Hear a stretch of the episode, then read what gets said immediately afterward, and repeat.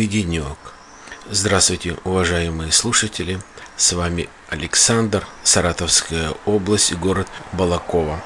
Очередной выпуск номер 175. Сегодня воскресенье, 23 июля 2017 года. Все мои выпуски вы можете послушать на моем сайте alexanderpodcast.com, на подкаст-терминалах Podster, AirPod Club, имеются ссылки в социальные сети ВКонтакте, в Фейсбуке, в Твиттере и, конечно же, в iTunes. Давно уже не говорю про под FM, не работает терминал, никто не может нормально выложить туда свои выпуски, а лишь предпочтение, наверное, именно руководство этого терминала отдает тому, у кого большой рейтинг, у тех выпуски выкладываются, есть фотографии, работают нормально ссылки, ну и, наверное, статистика тоже. А те, кто просто вещает, не имеет, может быть, очень большой рейтинг, не так популярен, соответственно, для них дорога закрыта. Ну да, ладно, по крайней мере, на моем сайте посещение возрастает. Очень много слушателей в подстере, очень хорошо люди смотрят и слушают на AirPod клубе. А также, вот я же говорю, отмечается это все и ВКонтакте. Большое всем спасибо, кто слушает меня, кто со мной, кто делает какие-то комментарии. Идет лето, жарко, душно. Сегодня я вещаю с кухни, окно открыто, жарко, не сильно комфортно, нету ветерка. Днем вообще стараюсь не выходить, только по необходимости. Ну, ладно, погода есть погода, ничего, все нормально. Главное, чтобы было хорошее настроение, нормально все было э, с семьей и с работой тоже. Все, что касается выпусков и подкастов. Не так давно заглянул на AirPod Club и увидел новый выпуск одного человека, которого, в общем-то, я с удовольствием слушаю, это Алекс Классик. И вот он решил написать свой выпуск э, в Ютубе. Я посмотрел этот выпуск, сделал небольшой комментарий.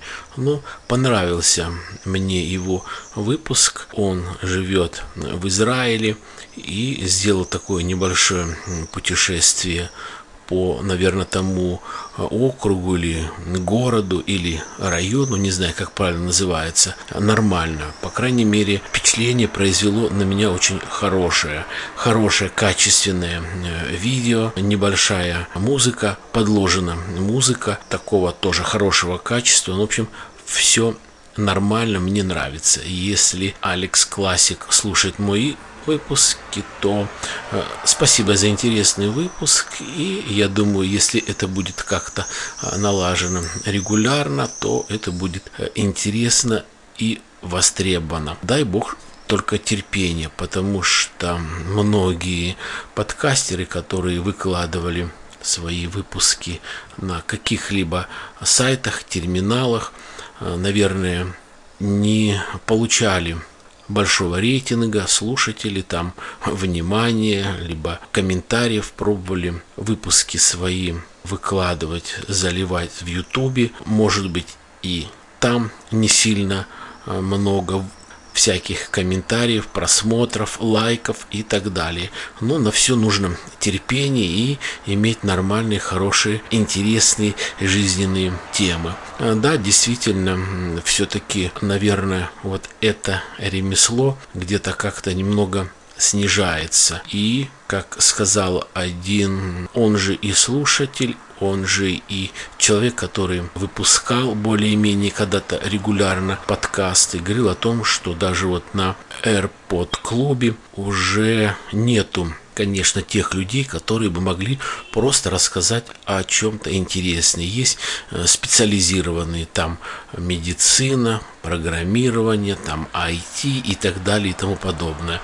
Естественно, все-таки после того, как Стрельников перестал давать в пользование свой терминал, после того, как все-таки под FM, наверное, репутацию свою потерял. Наверное, уже для простых смертных не, не будет там возможности выкладывать, потому что есть ссылочка в соцсети, в частности ВКонтакте, где продолжают задавать вопросы, что же творится с под FM. Ну, ладно, уже эта тема настолько обмусолена, что и не хочется э, за нее браться, обсуждать просто противно. Ладно, много разных новостей за это время было я имею в виду всяких разных мировых, все-таки я поражаюсь, насколько вот политизированы все наши средства массовой информации. Вот практически все самые рейтинговые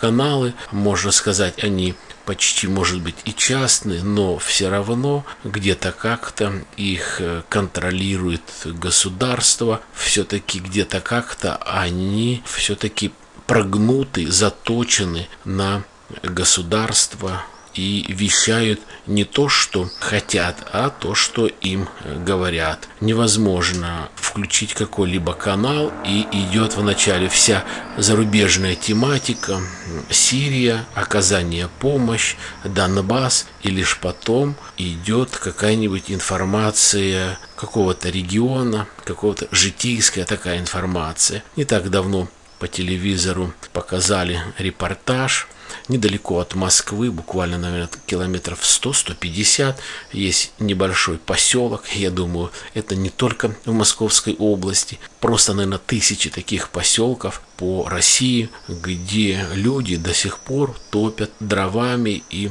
углем то есть невозможно подвести газ. Хотя есть программа газификации, и эта программа была принята в 2013 году, вот прошло уже почти 5 лет, эта программа не выполнена еще и неизвестно, когда будет выполнена.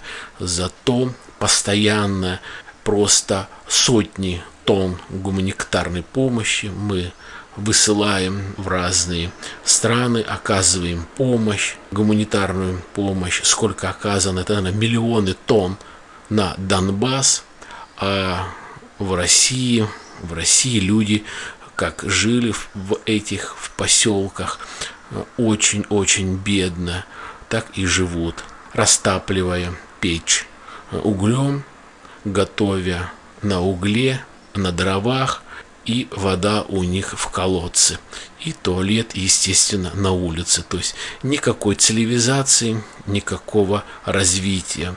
Страна богатая, много, богатые ресурсы, но забота о людях, о пенсионерах просто нулевая. Не хочу никоим образом пропагандировать фашизм, но есть такой очень грамотный человек, Геббельс был вернее, который сказал, что страна, которая не заботится о престарелых людях и о своих детях, у этой страны нету будущего. И вот как не хочется верить всему этому, но вот как-то получается так, что очень маленькие пенсии люди получали, когда был э, СССР, люди просто выживали, что прошло 20 лет, переменился и изменился политический строй, изменились руководители, прошло какое-то поколение, а пенсионеры стали жить, кажется, еще хуже. Пенсия составляет 7, 8, 10 тысяч рублей заработная плата у большинства людей 8, 10, 12 тысяч, не 30 тысяч, как может быть статистика по Санкт-Петербургу, по Москве, там, где атомные станции, там, где металлургические комбинаты, там, где люди, может быть, и зарабатывают 150-200 тысяч, все это раскладывается на людей, которые получают 5 тысяч, и, соответственно, получается зарплата усредненная, которая реально не соответствует действительности. Никому не секрет, какая у нас потребительская корзина. Но на нее просто невозможно прожить. Поэтому я не сильно стремлюсь хвалить наше правительство за достижения в армии, во флоте, за достижения э, в полиции. Если у нас так плохо живут пенсионеры и такое слабое у нас медицинское э, обслуживание. Или по нормальному, по идее, просто нету. Только по телевизору гордятся тем, что сделаны такие-то, такие-то операции, проведены такие-то, такие открытия. Да ну и что? Это давно уже сделано, изобретено за рубежом. А мы только к этому приходим. И то, что изобретено, это стоит сотни тысяч рублей – и нормальный человек, тот, который зарабатывает всего лишь 15 тысяч, никогда, никогда этим и не воспользуется. К великому сожалению, это так, и это очень-очень жалко.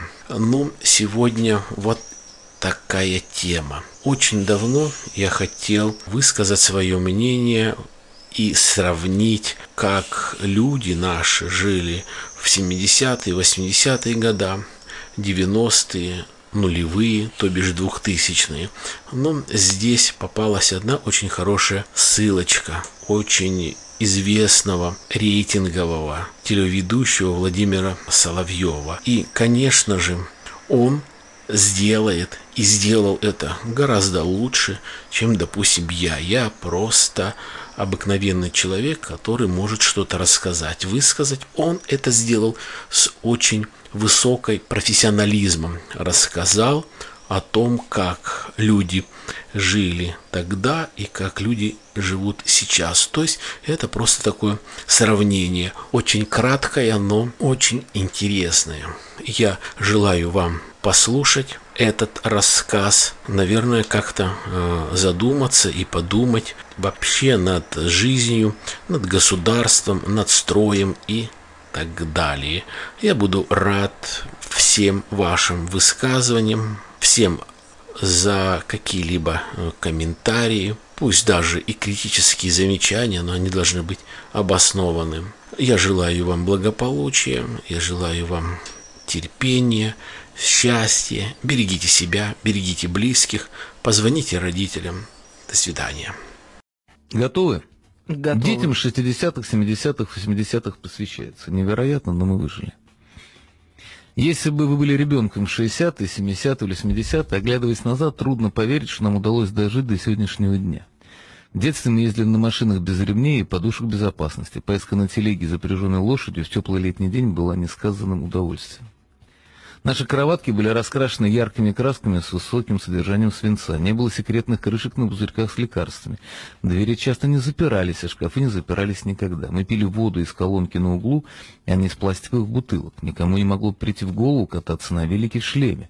Ужас! Часами мы стерили тележки, самокаты из досок и подшипников со свалки, а когда впервые несли из горы, вспоминали, что забыли пределы тормоза. После того, как мы въезжали в колючие кусты несколько раз, мы разбирались с этой проблемой. Мы уходили из дома утром и играли весь день, возвращаясь тогда, когда зажигались уличные фонари там, где они были.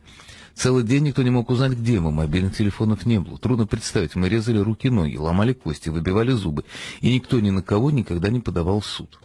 Бывало всякое, виноваты были только мы и никто другой. Помните?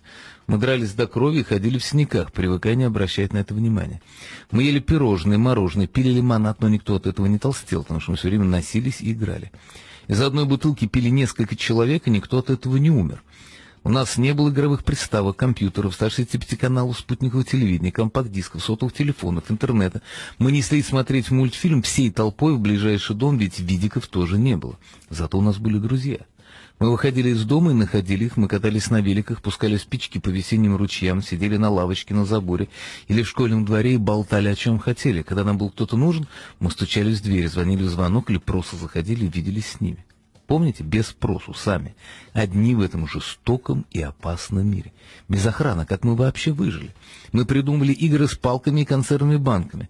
Мы воровали яблоки в садах и ели вишни с косточками, и косточки не прорастали у нас в животе.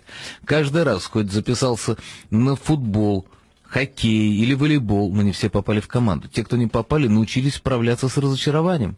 Некоторые ученики не были так сообразительны, как остальные, поэтому они оставались на второй год. Контрольные экзамены не подразделялись на 10 уровней, и оценки включали 5 баллов теоретически и 3 балла на самом деле. На переменах мы обливали друг друга водой из старых многоразовых шприцев. Наши поступки были нашими собственными, были готовы к последствиям, спрятаться было не за кого. Понятие о том, что можно откупиться от ментов, откосить от армии, практически не существовало. Родители тех лет обычно принимали сторону закона. Можете себе представить? Это поколение породило огромное количество людей, которые могут рисковать, решать проблемы, создавать нечто, чего до этого не было. Просто не существовало. У нас была свобода выбора, право на риск и неудачу, ответственность. И мы как-то просто научились пользоваться всем этим. Если вы один из этого поколения, я вас поздравляю, нам повезло, что наше детство и юность закончились до того, как правительство не купило у молодежи свободу взамен за ролики, мобилы, фабрику звезд и классные сухарики с их общего согласия, для их же собственного блага. Я живу в стране, где книга стоит дороже, чем бутылка водки, где молоко стоит дороже пива, где вызов Деда Мороза стоит дороже вызова проституток, где штраф за парковку на газоне 5000 рублей, а за наезд на пешехода от 500 до 800. Где ежедневный рацион собаки МВД составляет 420 рублей, а ежемесячное пособие на ребенка 200. Где пицца и суши приезжают быстрее скорой помощи и полиции. Где герои-ветераны войны живут хуже рабов, где за кражу сырка в супермаркете можно получить срок больше, чем за педофилию где в детский сад оформляют по очереди взятки, где учебники покупают за свой счет. Раньше наше государство показывало кулак другим, а теперь лишь фигу своим.